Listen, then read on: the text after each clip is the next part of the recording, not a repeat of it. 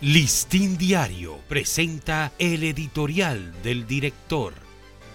¿Qué tal amigos del Listín Diario? Este es nuestro editorial de hoy, martes 21 de febrero. Traicionaron a la patria. La participación de dos suboficiales y tres alistados del ejército en una red de tráfico ilegal de haitianos constituye un auténtico acto de traición a la patria. Ellos violaron su sagrado deber de defender la soberanía y la seguridad nacional, el mayor pecado para los hombres y mujeres que han jurado serle fieles a la patria desde las filas de nuestras instituciones armadas.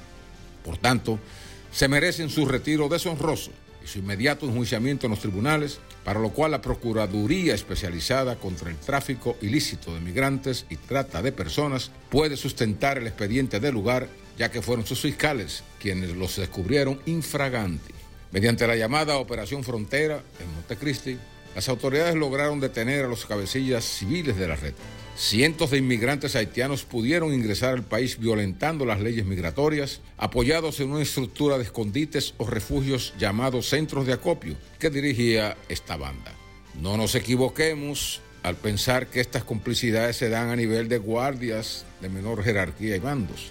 Desde hace tiempo se sospecha que el masivo, interminable e indetenible tráfico ilegal de haitianos opera sobre la base de un extendido entramado de complicidades del que no estarían ajenos algunos jefotes militares.